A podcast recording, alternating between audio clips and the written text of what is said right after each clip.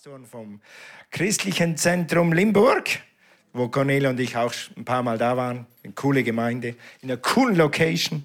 Okay, ihr könnt für uns beten, dass wir auch ein Kino kriegen. Das wäre doch was. Alright. Außerdem sind sie Berater schon seit langem für Leute in, in allerhand für Situationen. Sie haben schon viele Trainings gemacht. Äh, Bernd hat früher auch Trainings gemacht für seine Arbeit, also er hat bei einer Versicherung gearbeitet und hat da Leute trainiert. Wir hatten gestern ein sehr gutes Training, ein lockeres, aber sehr tiefgehendes Training hatten wir gestern. Wer war gestern da? Ja, war das gut? Yay, war so gut. Ich habe auch mindestens drei Sachen mitgenommen. Okay, Bernd und Iris haben drei Kinder, ihre Tochter Grace und ihr Mann Dennis. Die sind jetzt verheiratet seit einem Jahr. So Eineinhalb schon wieder. Okay. Also die Pastorentochter hat einfach den besten Techniker von der Gemeinde geheiratet. So läuft das. Merkt ihr was? Merkt ihr was? Schau mal um, wo die Techniker sind. Schau mal um. Alright. Okay. Alright. Und wir sind überglücklich, dass ihr wieder hier seid. Und jetzt wollen wir einfach Iris das Wort geben und das Mikrofon geben. Wir freuen uns auf deine Botschaft. Amen. Come ja, was passt.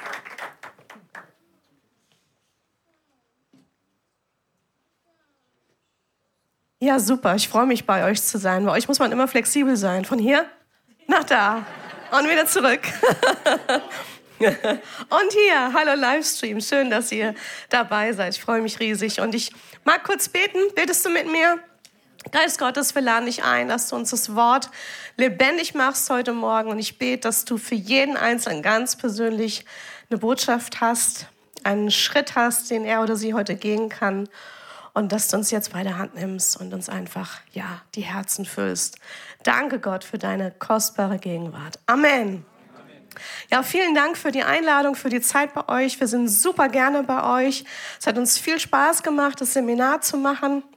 Und ähm, ja, wir fühlen uns zu Hause, weil ihr Teil unserer erweiterten Familie seid im Leib Christi. Und das ist genial. Und wenn man so ein bisschen die gleiche Blutgruppe oder versteht ihr das? So dieses gleiche Herz hat, das ist fantastisch.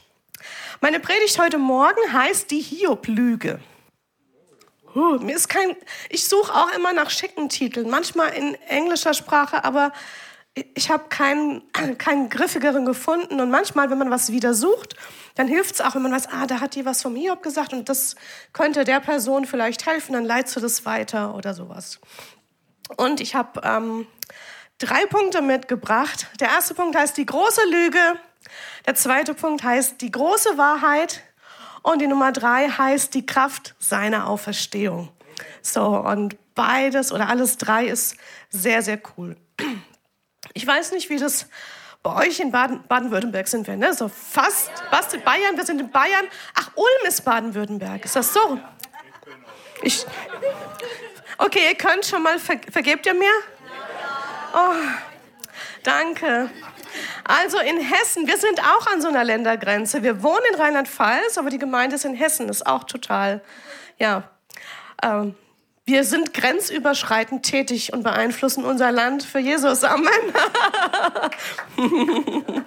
Super. Also ich weiß nicht, wie das bei euch in Bayern ist, aber bei uns in Hessen gibt es Menschen, die sehr, sehr auf Distanz zu Gott gegangen sind. Und das hat viel mit einer großen Lüge und mit einer Überzeugung zu tun, die Menschen in ihrem Herzen tragen. Und über die möchte ich im ersten Punkt ein paar Gedanken mit euch teilen. Okay, stell dir vor, Du schlägst die Zeitung auf und du liest, Radfahrer wurde von LKW angefahren, stirbt an den Folgen der Verletzung. Oder du bist dann auf der Beerdigung von, sagen wir mal, von einem jungen Menschen, ein Mann Mitte 30, Vater von drei kleinen Kindern und der Pfarrer, der die Beerdigung hält, der sagt dann, der Herr hat's gegeben, der Herr hat's genommen schon mal, also ich war schon auf solchen Beerdigungen. Oder andere Story, ein Einbrecher erschlägt den Hausbewohner, den er ähm, unerwarteterweise antrifft und die Leute fragen sich, warum hat Gott das zugelassen? Oder die andere Geschichte, auch in christlichen Kreisen, auch manche christliche Bücher, Kind hat Krebs, Kind stirbt an Krebs und dann sagt der Pfarrer bei der Beerdigung, der liebe Gott hat noch ein kleines Schäflein im Himmel gebraucht. Auch schon mal gehört?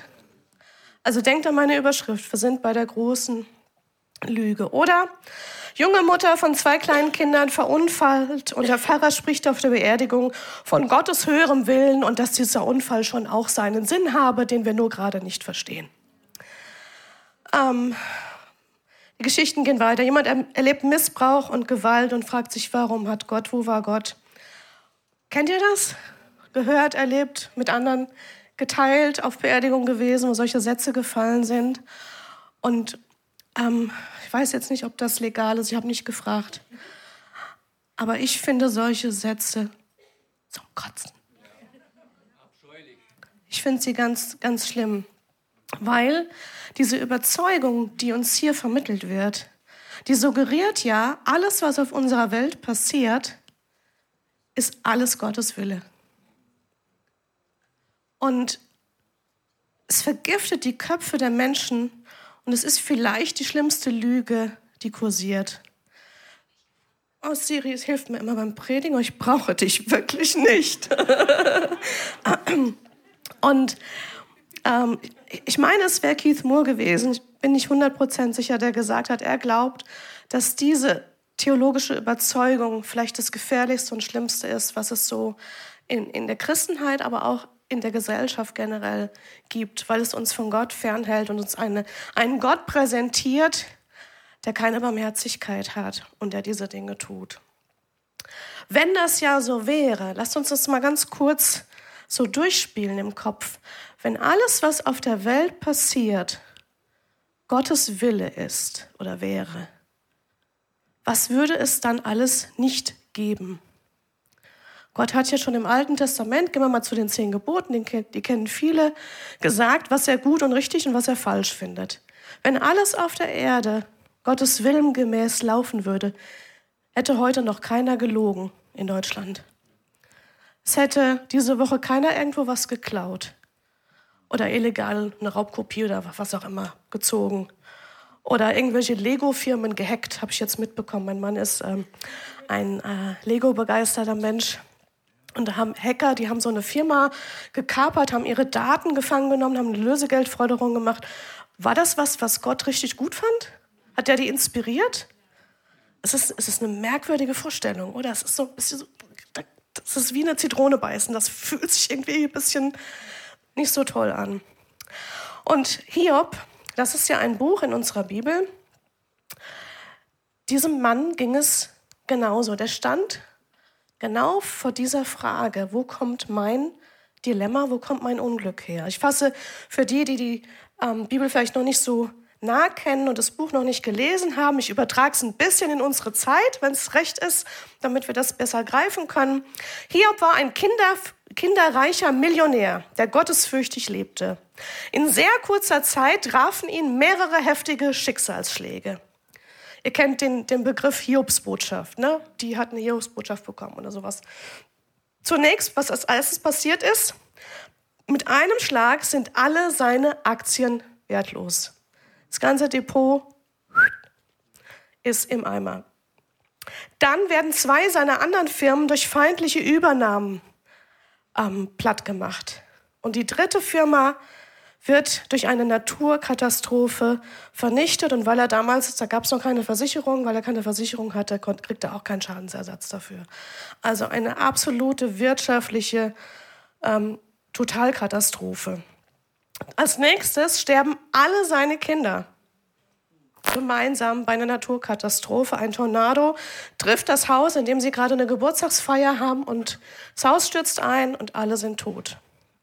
Als ob das noch nicht genug wäre, wirtschaftlicher Totalschaden, alle Kinder gestorben an einem Tag, wird auch er selber unheilbar krank, sein Körper ist voller Geschwüre, er leidet Tag und Nacht. Entsetzliche Schmerzen, magert immer mehr ab.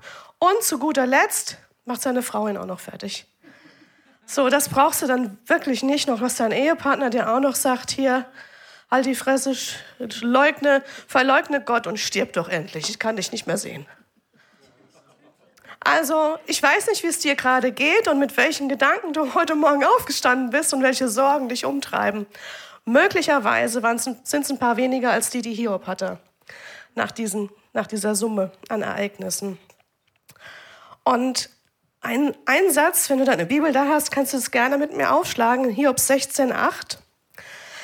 Ähm, offenbart uns dann, wie Hiob denkt. Was läuft in Hiobs Kopf ab nach diesen ganzen Schicksalsschlägen? Und ähm, ja, das, das, da will ich uns ein bisschen mit hineinnehmen. Hiob 16, Vers 8. Da sagt er, Adressat dieses Satzes ist Gott, du hast mich gepackt. Schon das soll meine Schuld beweisen. Meine Krankheit tritt als Zeuge gegen mich auf. Hiob Kapitel 16, Vers 8. Was sagt er da? Wenn wir das ein bisschen moderner formulieren, Gott, du hast mich erwischt. Und meine Krankheit ist mein Ankläger. Ich bin so krank, weil ich irgendwas versaubeutelt, versaubeutelt habe bei dir, Gott. Weil du mich nicht magst, weil du mir irgendwas zeigen willst. Er nimmt Krankheit als Beweis dafür, dass Gott unzufrieden mit ihm ist. Und soll ich dir was sagen? Vielleicht haben wir das noch nicht so krass gedacht, aber subtil vielleicht schon. Du warst krank, du hast dich nach Heilung ausgestreckt und da war dieser subtile Gedanke, ich bin schuld, ich bin schlecht, Gott heilt die anderen, mir passiert das nicht. Und da hattest so diese Selbstzweifel im Herzen. Was sagt aber die Schrift? Die Schrift sagt im Neuen Testament, Apostelgeschichte 10, 38, ich bin sicher, den Vers kennt ihr hier gut, wenn ihr häufiger in der Gemeinde seid, in der Church Unlimited in Neu-Ulm in Bayern, was ich jetzt gelernt habe. Ähm, das sagt die Bibel. Ihr wisst von Jesus aus Nazareth, das ist die gute Nachrichtübersetzung, den Gott zum Retter bestimmt und mit seinem Geist und seiner Kraft erfüllt hat. Wo er hinkam, tat er Gutes und heilte alle, die der Teufel in seiner Gewalt hatte, denn Gott stand ihm bei. Wenn Krankheit ja Gottes Wille gewesen wäre, dann hätte Jesus den Vater im Himmel boykottiert, richtig? Wenn der die Leute gesund macht, die der Vater vorher krank gemacht hat, dann haben die irgendwie Krieg, die zwei. Passt auch nicht zusammen, oder? Also manchmal setzen sich so Sachen ab in unseren Köpfen oder auch in der Gesellschaft, bei deinen Arbeitskollegen und bei anderen Leuten. Und, und wir merken das gar nicht, wie absurd das ist, wenn wir es zu Ende denken. Und wie sehr das auch der, der Logik widerspricht. Du darfst heute sogar deinen Verstand einsetzen, um zu erkennen, dass das Wort Gottes recht hat, wenn es uns sagt, Gott ist gut. Ist das cool oder ist das cool? Ich finde das cool. Anderes Beispiel aus dem Neuen Testament, Lukas 13. Ich erzähle es kurz. Ähm, da ist die verkrümmte Frau am Sabbat, die geht in die Synagoge, die ist, die hat Morbus Bechterow heißt das, glaube ich, das ist eine Auslöser für dieses Laufen, da werden die Wirbel verhärtet und du kannst dich nicht mehr aufrichten. Und Jesus sieht die Frau und sagt, ja, Schwester, das hast du verdient, damit du Demut lernst, damit du nicht immer so hochmütig da rumläufst und damit du erkennst, was für eine arme Wurst du bist, damit du bußt. Nein. Nein. Sag's mal mit mir. Nein. Nein. Sondern Jesus sagt, diese aber, eine Tochter Abrahams, die der Satan schon 18 Jahre gebunden hielt, sollte sie nicht von dieser Bindung gelöst werden und er richtet die Frau auf und die Frau kann wieder erhobenen Hauptes durch ihr Leben gehen. Das ist Gott. Hiob glaubt aber immer noch, wir sind ja noch beim Gedanken Nummer eins, dass Gott sein Feind ist. Er sieht seine Umstände, er ist super extrem herausgefordert. Denkt dran, wirtschaftlicher Totalschaden, Kinder sind alle tot, selber schwer krank und Frau hilft ja auch nicht oder Ehemann, ne? so Ehepartner. Mh. Und du spürst, wenn du das Buch Hiob liest und so seine Aussagen ist seine Hoffnungslosigkeit, seine Verzweiflung. Er sieht gar nicht, wie komme ich hier raus? Und wenn das ja Gott ist, ja, wo soll ich mich dann hinwenden um Hilfe? Und Jakobus im Neuen Testament schreibt in seinem Brief in Kapitel 5, Vers 11, er fasst es zusammen, was wir gleich sehen werden. Er sagt, Wir preisen die glückselig, die standhaft ausharren. Von Hiobs standhaftem Ausharren habt ihr gehört und ihr habt das Ende gesehen, das der Herr für ihn bereitet hat. Denn der Herr ist voll Mitleid und Erbarmen. Das weiß Jakobus zur Zeitpunkt, zum Zeitpunkt, wo er seinen Brief schreibt. Wir wissen das heute am, was haben wir heute, den 12. November 2023. Wir wissen das, weil wir all diese Informationen haben, die Hiob nicht hatte. Aber der sitzt immer noch da in seinem Dreck und in seinem Elend und der stellt sich voller Selbstzweifel diese Fragen. Warum passiert mir das? Warum passiert mir das? Es gibt Dinge, die wir nicht verstehen. Der Bernd und ich, wir haben drei coole Kinder, aber wir haben auch zwei Kinder verloren, ganz früh. Ich hatte eine Fehlgeburt im Jahr 2000 und das war ein Wunschkind. Wir haben gebetet dann haben wir getan, was man tun muss, um Kinder zu bekommen. Und dann wurde ich schwanger und wir waren glücklich. Und dann sagt meine Frauenärztin, da stimmt was nicht, das wird weggehen, da ist irgendwas nicht. Und wir haben gebetet und gehofft und geglaubt. Aber es ist passiert. Und ich war unfassbar traurig. Und dann habe ich mich gefragt, ich habe meinen Mann, wir haben uns gefragt, warum?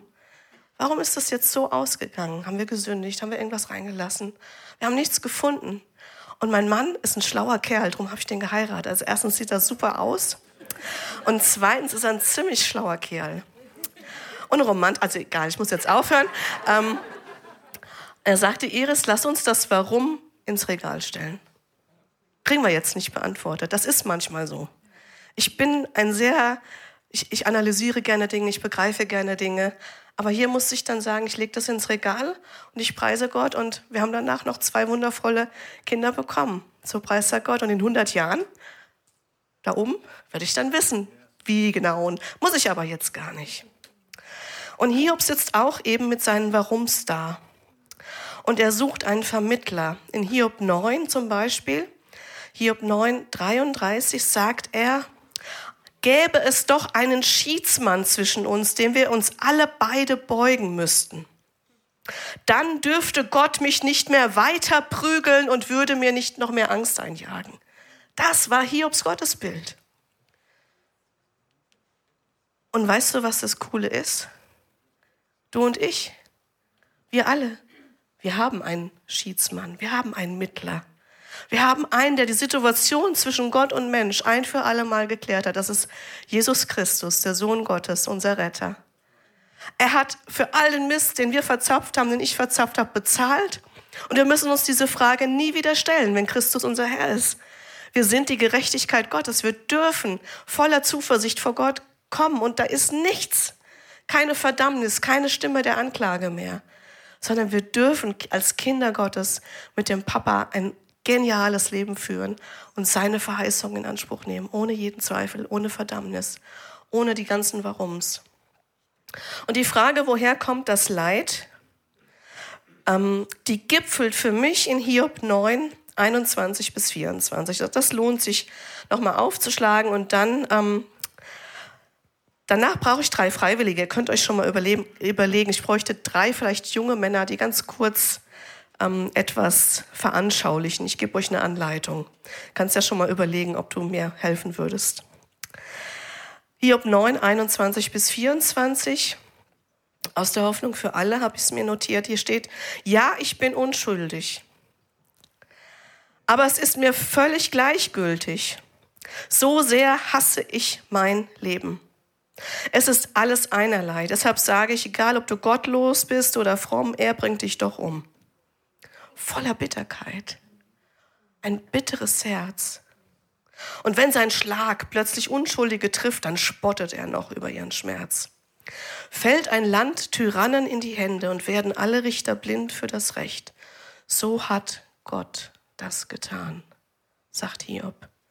Und dann kommt der Satz, der hat mich bei meiner Bibellese vor einigen Monaten getroffen wie ein Schlag. Dann kommt der Satz von Hiob, wenn nicht er, wer sonst? Wenn nicht er, wer sonst? Wenn nicht er, wer sonst? Wenn der Radfahrer, die Mutter, das krebskranke Kind, wenn das nicht Gott war, der diese Prügel verteilt hat, wer denn sonst?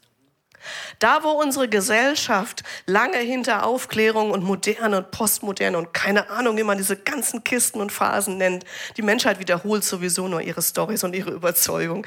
Und wir haben halt die Medien, die es noch ein bisschen breiter treten. Ähm, egal wo sie stehen, wenn sie noch in Erwägung ziehen, dass es Gott gibt und da passiert irgendetwas Schlimmes, dann ist es Gott. Wir müssen aber nur einen ganz kleinen Schritt weitergehen. Wenn wir schon so kühn sind in unserer ach so wissenschaftlichen und klugen Zeit, wo wir so gescheite Leute sind, Technologie, Fortschritt, überall. Wenn wir schon noch Gott in Erwägung ziehen, sind wir inkonsequent, wenn wir den Teufel aus der Gleichung ausradieren.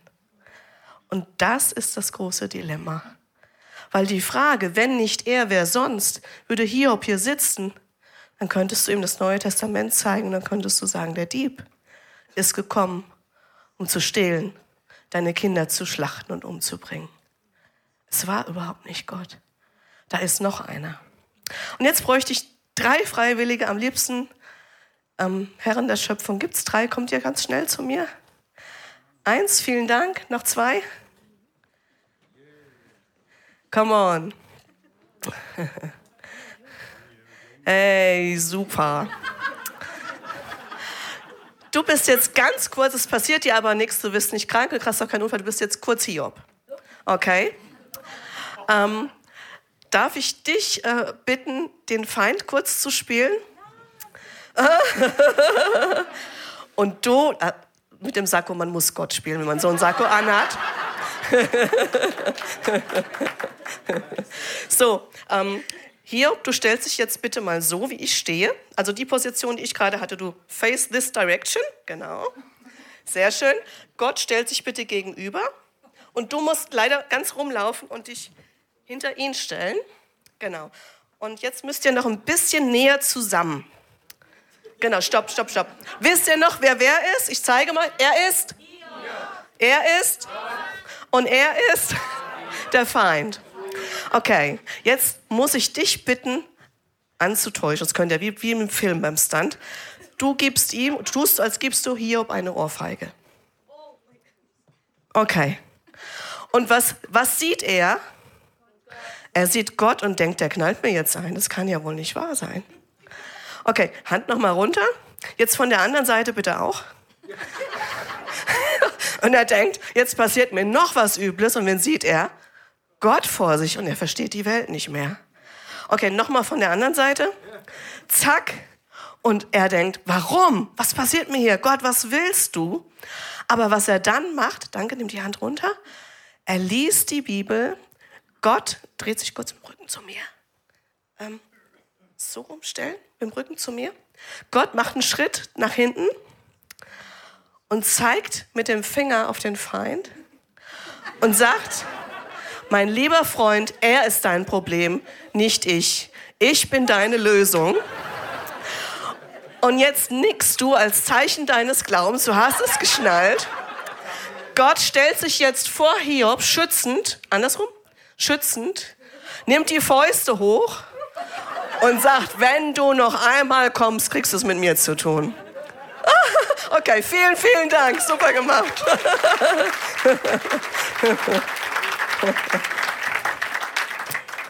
Okay, das war richtig genial. Hiob war auf den Falschen wütend, weil die zweite, der zweite Punkt, die große Wahrheit ist, was ist der Mensch, sagt Psalm 8, dass du an ihn gedenkst und der Sohn des Menschen, dass du auf ihn achtest. Du hast ihn wenig niedriger gemacht als die Engel. Mit Herrlichkeit und Ehre hast du ihn gekrönt. Du hast ihn zum Herrscher über die Werke deiner Hände gemacht. Alles hast du unter seine Füße gelegt. Gott hat den Menschen die Erde anvertraut. Die Menschen haben sich aber leider vom Feind verarschen lassen und haben die Tür aufgemacht mit der Sünde. Und damit fingen alle unsere Probleme an. Es ist so ein bisschen so, wie wenn die Hühner im Hühnerstall dem Fuchs das Türchen aufmachen und dann sich beim Bauern hinterher beschweren, dass einer gefressen worden ist. Ne? Also Gott ist der Bauer, wir sind die Hühner, der, der Teufel ist der Fuchs. Also versteht ihr, was ich sagen möchte? Gott ist nicht unser Problem, Gott ist für uns, Gott liebt uns. Gott wartet darauf, dass wir im Glauben mit ihm kooperieren und dann wird alles gut. Und wenn wir es erkennen, wie unser fantastischer Hiob eben, dass Gott nicht das Problem ist, sondern dass es da einen anderen gibt, wenn nicht er, wer sonst, nämlich er, der Feind, dann werden die Sache schon viel, viel einfacher. Wir lesen die Bibel und wir erkennen Zusammenhänge immer mehr. Und wir begreifen, dass diese Stimme, die uns von Gott wegziehen möchte, die uns glauben lassen möchte, dass Gott unsere Probleme verursacht, dass genau diese Stimme dem Feind gehört. Wie am Anfang, als die Schlange zu Eva gesagt hat, sollte Gott gesagt haben. Zweifel an Gott. Ne? So dieses, ähm, jetzt erzähle ich euch eine ganz hässliche Geschichte von mir. Seid ihr bereit für ein bisschen pa Transparenz? Nein. Ich war ähm, in unserem kleinen Dorf in der Grundschule. Wir waren 24 Schüler, 20 Jungs und vier Mädchen. so, von den vier Mädchen waren zwei Best Friends, die Nicole und die Pia. Und die anderen zwei waren die Petra und ich. Die Petra hat in einem Dorf gewohnt, die musste ganz lange mit dem Bus dahin fahren. Also mit der sich zum Spielen verabreden war ganz schwierig.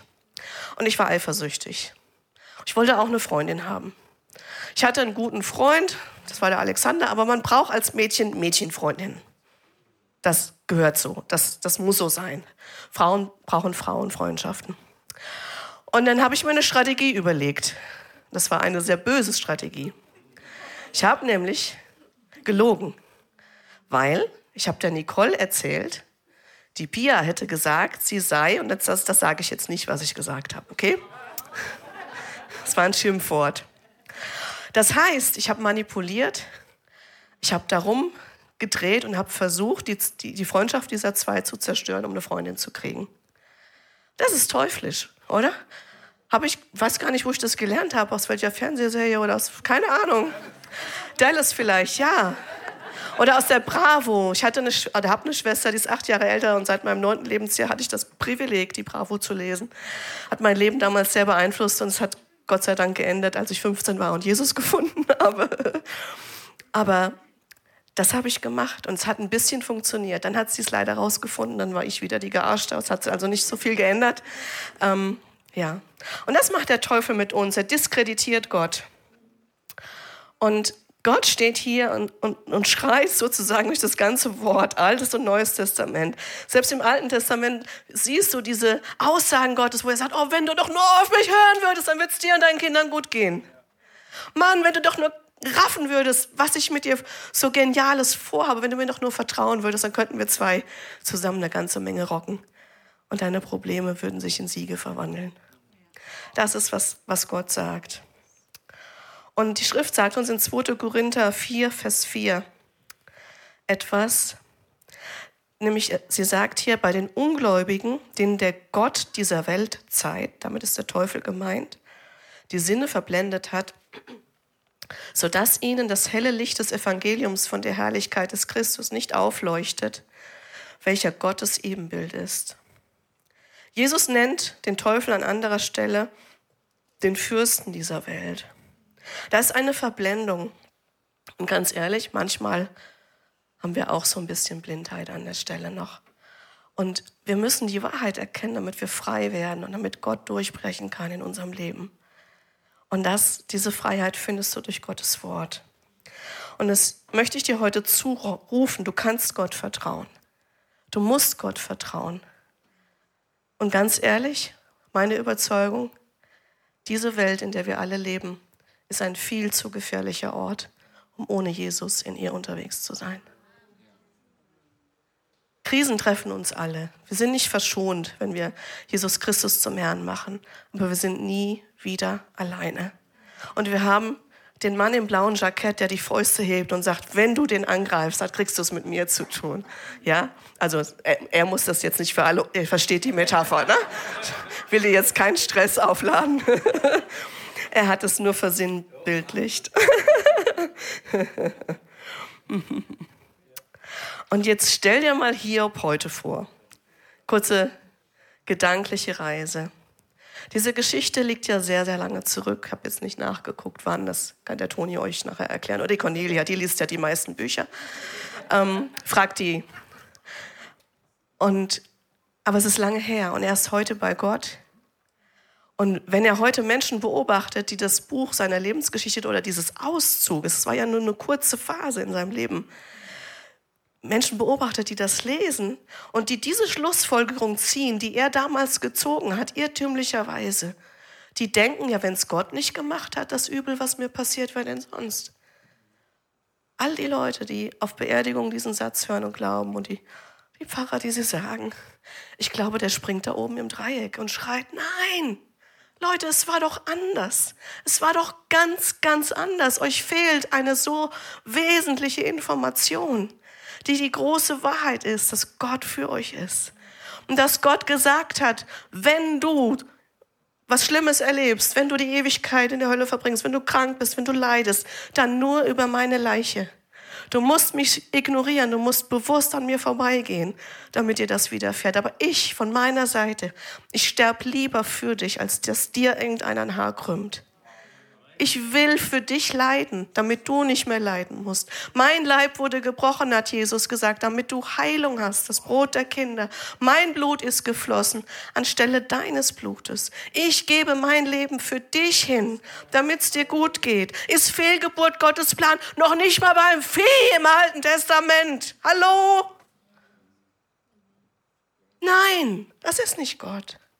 Gott ist so unfassbar gut, dass wir alle noch lange nicht geschnallt haben, wie groß diese Güte ist. Aber heute Morgen gehen wir einen Schritt weiter miteinander. Das ist mein Ziel.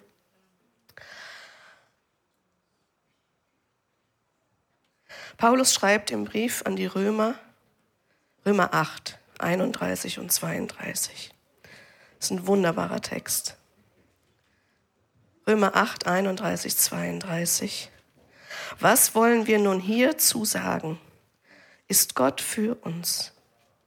Wer kann gegen uns sein? Er, der sogar seinen eigenen Sohn nicht verschont hat, sondern ihn für uns alle dahingegeben hat. Wie sollte er uns mit ihm nicht auch alles schenken? Toni hat erzählt von unserer Tochter Grace. Die Grace ist 25 Jahre alt und glücklich verheiratet mit einem der fantastischsten Techniker, das CCM. Ähm, und als sie geboren wurde, mein erstes Kind, hatte ich ein ganz neues Empfinden. Das habe ich vorher noch nie so empfunden für einen anderen Menschen. Ich sah sie in diesem Bettchen liegen im Krankenhaus und ich wusste in meinem Herzen, jetzt bin ich Mutter und ich weiß, ich würde für dieses kleine Menschlein sterben. Wenn irgendeiner käme, um meiner Tochter was anzutun, ich würde alles geben. Ich würde lieber selber was dran geben, als dass dies, diesem Kind was passiert. Und auch für meine Söhne habe ich das so empfunden. Heute ist es andersrum, die sind größer und breiter. Die würden wahrscheinlich jedem die Fresse polieren, der mir was will. Aber ähm, und das ist doch Familie, das ist doch natürliche Liebe. Wenn schon ich als normale Frau mit etlichen Macken fähig bin, so eine starke Liebe zu empfinden, wie viel mehr Gott? Und wenn, das ist, kann ich mir und will ich mir gar nicht vorstellen, wenn er dann sagt, ich gebe mein Kind, für das ich so empfinde, und lass es durch diesen furchtbaren Weg gehen, ans Kreuz gehen, damit du leben kannst. Welche Irrtümer können wir denn da noch behalten über die Liebe Gottes zu uns? Wie groß ist seine Liebe zu uns? Hiob ist die Frage und Jesus ist die Antwort. Wir müssen klarstellen, was der Teufel tut und was Gott tut. Irgendwo in Amerika auf einer dieser tollen Konferenzen hat einer mal gesagt, wenn du verstanden hast, dass Gott gut ist und der Teufel schlecht, hast du mehr kapiert als die meisten Theologen. hey, da müssen wir wieder hin. Ganz einfacher kindlicher Glaube. Und dritter und letzter Gedanke. In Lukas 4, 18, 19, als Jesus sein Mission Statement abgegeben hat. Warum ist er gekommen? Er sagte, der Geist des Herrn ist auf mir, weil er mich gesalbt hat, den Armen frohe Botschaft zu verkünden. Er hat mich gesandt zu heilen, die zerbrochenen Herzen sind, Gefangenen Befreiung zu verkünden und den Blinden, dass sie wieder sehend werden, Zerschlagene in Freiheit zu setzen, um zu verkündigen das angenehme Jahr des Herrn. Jesus kam für buchstäbliche Armut, um dieses Joch von Menschen runterzunehmen. Er will, dass es dir gut geht, auch wirtschaftlich. Und wir wissen von Hiob, der hatte am Ende doppelt so viel Kohle und Schafe und Firmen und Aktien als vorher. Er hat auch neue Kinder bekommen. Das ist ein bisschen ein komischer Gedanke. Ich weiß, Menschen kann man nicht ersetzen. Aber er durfte wieder Vater sein und Familie haben. Und er ist auch selber wieder gesund geworden. Zwischendrin hatte er ein paar Freunde, vielleicht hast du die auch. Wenn du krank bist und wenn du eine Challenge hast, dann kommen Leute mit guten Ratschlägen. manche entsprechen der Bibel und manche sind ein bisschen schräg religiös. Die musst du halt dann selber aussortieren. Da kann ich dir nicht bei helfen, aber du hast ja eine Bibel. Mindestens eine oder online oder wie auch immer. Und dann kannst du Wahrheit und Lüge herausfinden. Und das Fantastische ist, die Schrift sagt im Psalm 49, wir können ein Menschenleben nicht retten. Wir können es nicht bezahlen. Nicht mal Elon Musk oder ein Ablassbrief oder was Menschen sich ausdenken mögen. Nur Blut kann für ein Leben bezahlen. Und ich habe es eben schon gesagt, Jesus Christus hat sein Blut für dich gegeben. Gottes Barmherzigkeit hat gemacht, dass er gekommen ist. Und Gott hat sich entschieden, für dich zu sein. Gott hat sich entschieden, sich auf deine Seite zu schlagen und er lädt dich heute Morgen ein, sein Bündnispartner zu werden und zu sagen, Gott, ich entscheide mich für dich. Und ich lasse diese Lüge zurück und ich weiß, du bist gut. Und ich weiß, all diese Schicksalsschläge, der Tod von dem krebskranken Kind und das und jenes, das ist teuflisch. Das ist eine gefallene, kaputte, von der Sünde korrumpierte Welt. Aber das ist nicht der gute Gott, der sie ursprünglich geschaffen hat. Und ich lade uns ein, dass wir miteinander aufstehen und einfach reagieren auf diese Gedanken. Und ich möchte zwei Gruppen von Menschen einladen zu reagieren. Und ich, ich weiß nicht, wie ihr das hier sonst so macht. Ähm, ich würde euch echt einladen, nach vorne zu kommen, wenn du eine von zwei ähm, Voraussetzungen hast. Das erste, du bist hier und du denkst oder hast schon gedacht, ja, Gott, den gibt's, aber irgendwie ist mir das alles, kann ich dem vertrauen? Was ist mit dem Leid in der Welt? Warum ist Krieg? Warum ist das in Israel passiert?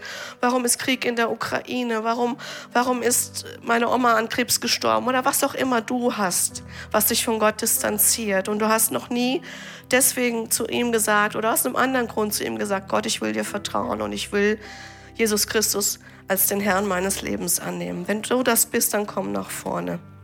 Aber ich möchte auch Leute unter uns einladen. Das ist eine Story aus den Evangelien, der reiche Jüngling. Da gab es einen jungen Mann, der hat Jesus getroffen. Vielleicht wie du heute Morgen, du bist im Gottesdienst, du bist am Livestream und du hast Hunger nach Gott. Du bist ja aus irgendeinem Grund hier. Die haben dir ja hier keinen, weiß ich nicht, äh, nichts versprochen. Du bist aus Neugier, dein Herz hat dich gezogen hier und du bist im Gespräch vielleicht mit Gott. Und wie der reiche Jüngling sagst du, eigentlich will ich das alles. Ich habe Hunger nach Gott. Ich habe da mein Leben schon in Ordnung gebracht und da ist es auch auf der Reihe. Und dann schaut Jesus dich an. Die Schrift sagt das in Markus 10. Er gewinnt dich lieb oder seine Augen schauen dich voller Liebe an. Aber er sagt zu dir, du und ich, wir zwei wissen, eines fehlt dir noch. Es gibt einen Lebensbereich, den hast du mir noch nicht hingelegt, noch nicht geopfert. Ich hörte kürzlich den Satz, wer alles losgelassen hat, hat nichts mehr zu verlieren. Und wenn du das möchtest, wenn du sagen möchtest, ich möchte auch diese eine Sache loslassen, die mich in meinem Leben mit Gott blockiert, dann komm auch jetzt nach vorne. Ich würde gerne mit dir beten. Ich warte ganz kurz und ich sage, komm, komm zu mir, lass uns gemeinsam beten. Wenn du Jesus dein Leben geben möchtest oder wenn du weißt, diese eine Sache, du musst sie mir nicht sagen. Du musst sie hier nicht vor der Gemeinde sagen. Du sagst sie einfach ihm und wir beten kurz miteinander. Ist jemand da? Dann komm und leiste mir Gesellschaft. Komm und schäm dich nicht und lass uns einen Schritt gehen. Geh den Schritt aus deiner Reihe raus und komm zu mir. Ist jemand da? Wer ist mutig und macht den Anfang?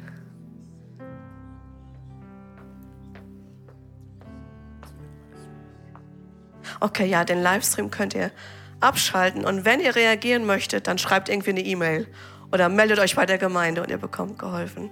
Kommt zu mir. Wunderbar. Lasst uns so einen Kreis machen. Vielleicht helft ihr mir mitbeten? Kommt ihr mit dazu? Und genau. Wer möchte jede Distanz ablegen zwischen dir und Gott? Du weißt eine Sache und du gibst sie Gott. Und du willst loslassen und neu durchstarten. Dann komm zu mir. Lass uns das zusammen machen.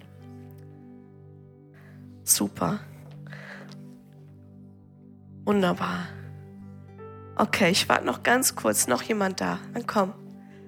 Ganze Sache. ganze Sache. Lass dich von nichts zurückhalten. Lass dich von nichts ausbremsen. Und schmeiß dich zu 100 Prozent in seine gütigen, liebevollen Arme. Ich sag dir, es lohnt sich. Wunderbar, okay. Ihr, die hier vorne steht, ich lade euch ein, mir nachzusprechen. Vater Gott, danke